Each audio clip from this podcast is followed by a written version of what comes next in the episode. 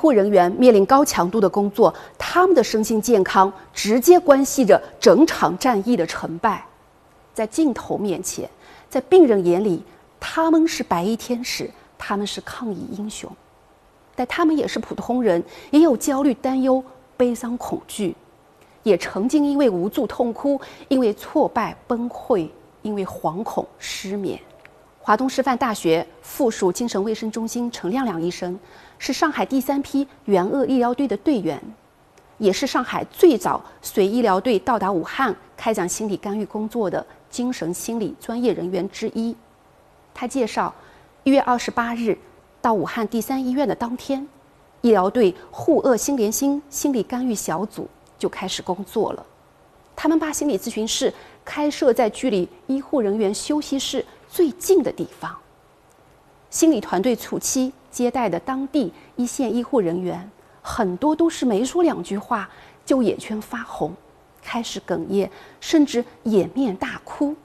以此来释放积压已久的情绪。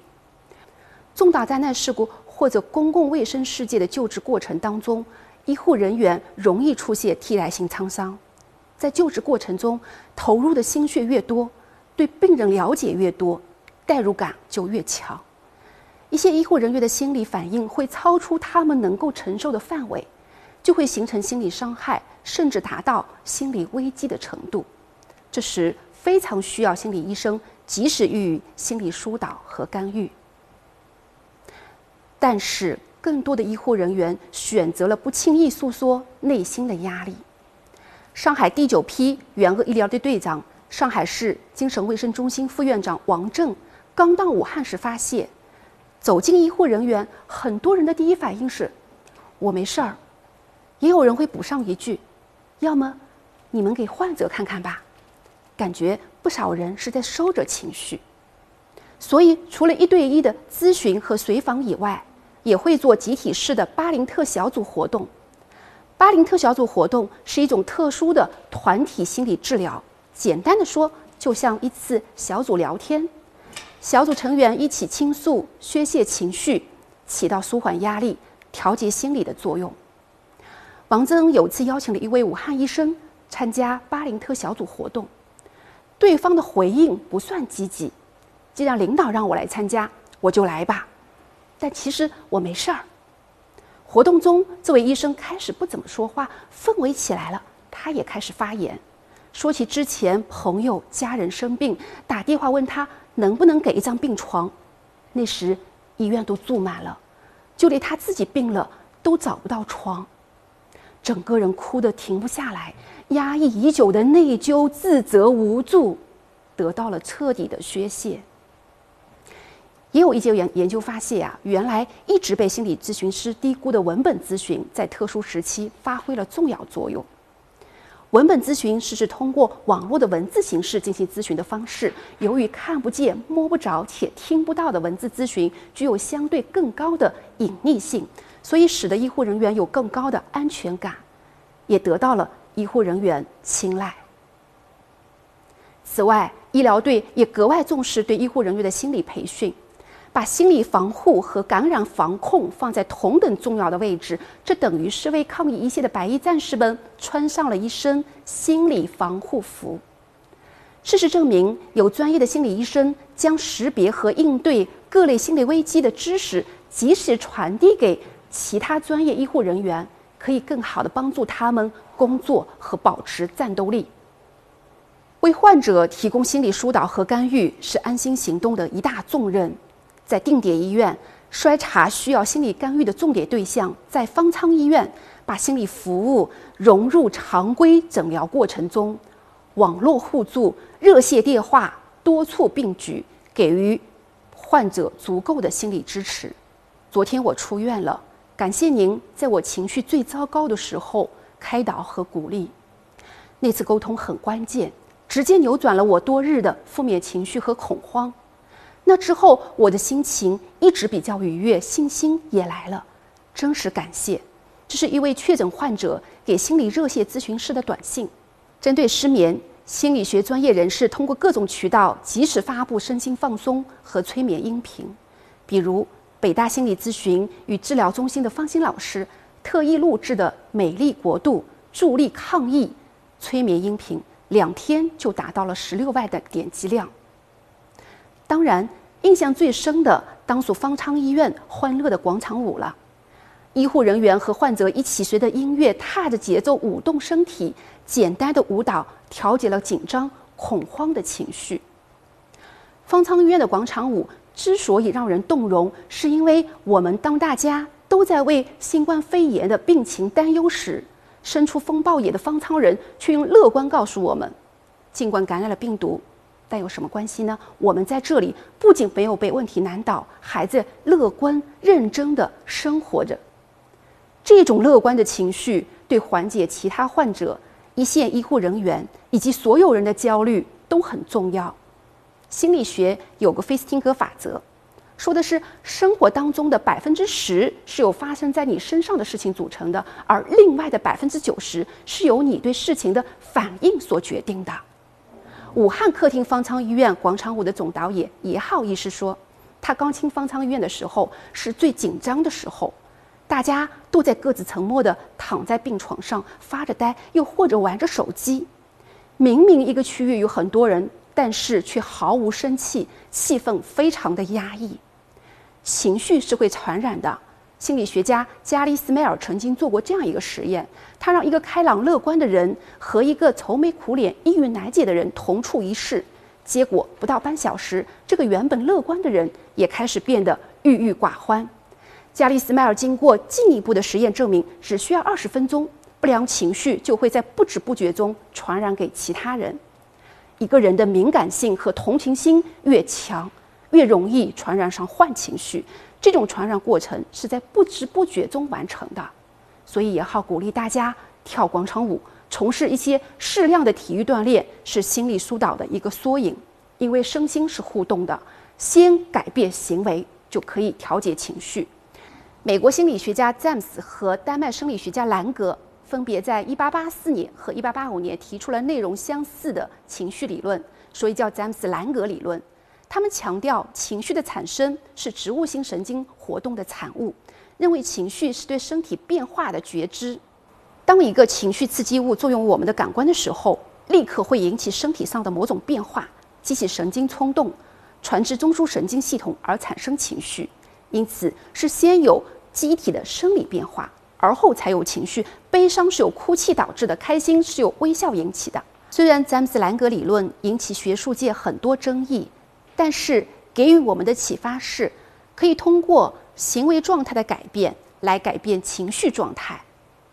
音乐和舞蹈帮助病人们更容易融入方舱医院这个社会群体，大家互相帮助，互相加油打气。用积极乐观的心态去感染周边的人，再加上医护人员的加入，整个病房的氛围都变得格外轻松。广场舞之外，我们后来还组织了大合唱、诗歌朗诵。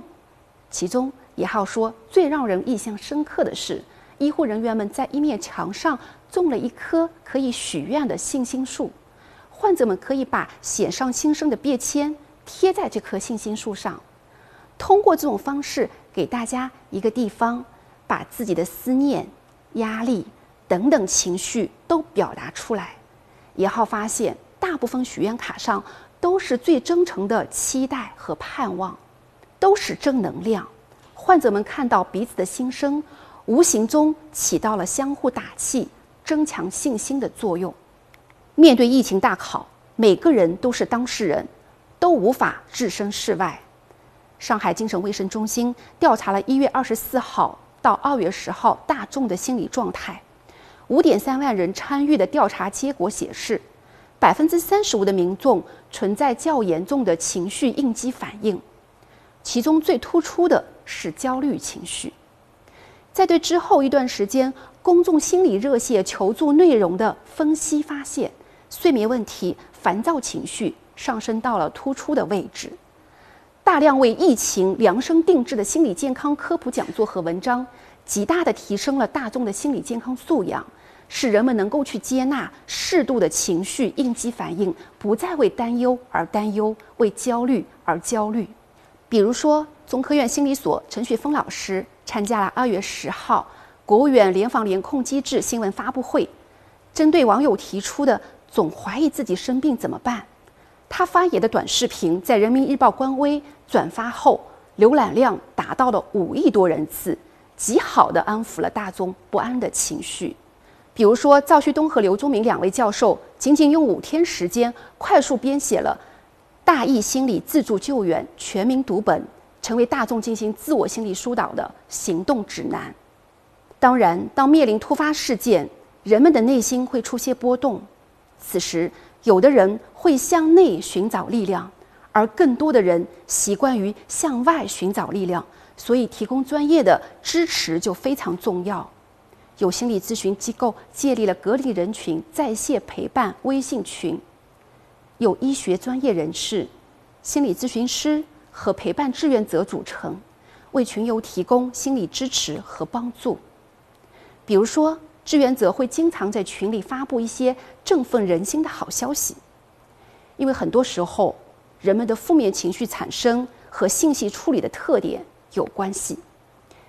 心理学研究表明。人们处理信息非常容易产生负面信息主导效应。什么是负面信息主导效应呢？它指的是人们倾向于把注意力放在对负面信息的关注上，并且认为看到的负面信息更可靠、更可信。因为负面信息往往伴随潜在的损失，人有趋利避害的本能，所以负面信息更容易受到人们的注意。心理学家为负面信息主导效应提供了大量的实证证据，比如说，相比正面和中性的信息，人们会把更多的时间放在负面信息上。人们在对面部的信息进行处理的时候，相比积极的面孔呢，对危险性的面孔注视时间会更长。所以，当正负面信息交织，负面信息主导效应的存在，让人们对疫情死亡病例。新冠病毒传染速度快等等负面信息印象深刻，记得也更牢。而且最近研究发现的过滤气泡理论指出，在互联网时代，搜索引擎可以随时了解用户的偏好，并进行过滤，为用户打造个性化的信息世界。所以，当个体沉浸在负面信息中时，他会接受到更多类似的新闻推送。以至于认知变得更为狭窄和片面，也更加激活了人内心最原始的恐惧。真的是草木皆兵，平常感冒同样会引起的低烧、咳嗽等等症状，会引起紧张情绪。陪伴群给予群友更多的正面信息引导、心理关怀和支持。入群的群友表示，感觉自己不再是一座孤岛，没有那么无助了。之前真的很无助。人类身上蕴藏着应对危机的生命力量、心理韧性。随着我国疫情的有效控制，到三月中旬，普通大众的心理干预疏导需求明显减少，大众的心理状态正在进入常态阶段。下一阶段，受疫情影响较大的人群，如患者、伤亲家属、有创伤经历的医护人员等等，疫后身心创伤修复需要重点关注。虽然说坚韧是我们中华民族的性格特征，但是我们相信有专业的介入和帮助，他们会更好的筑牢心理的安全阀。而我们更多人经过疫情都发生了一些变化。中科院心理所最近的调查显示，疫情下有很多人经历了积极的变化。接受调查中，百分之七十四的人更加注意锻炼身体，百分之六十五点六的人表示自己比以前更注意个人卫生。百分之五十七点七的人从医护人员和志愿者的无私奉献中体会到世界充满真爱，还有百分之五十三点八的人意识到世事无常，决定以后做一些更有价值的事情。荷兰的一家民调公司在一月下旬到三月中旬对我国的调查也发现，经历过疫情，我国民众的态度和意识发生了一些变化，主要体现在。更加注重礼节，更加渴望秩序，对政府的信任感提升了，而且人们更懂得感恩。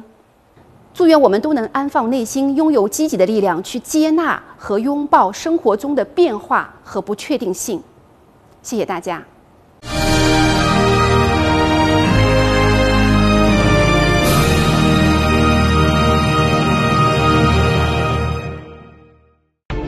中国经济有底气喊出长期向好的大势不可逆。底气源于中国经济实力雄厚，源于中国经济活力四射，源于中国经济潜力无限。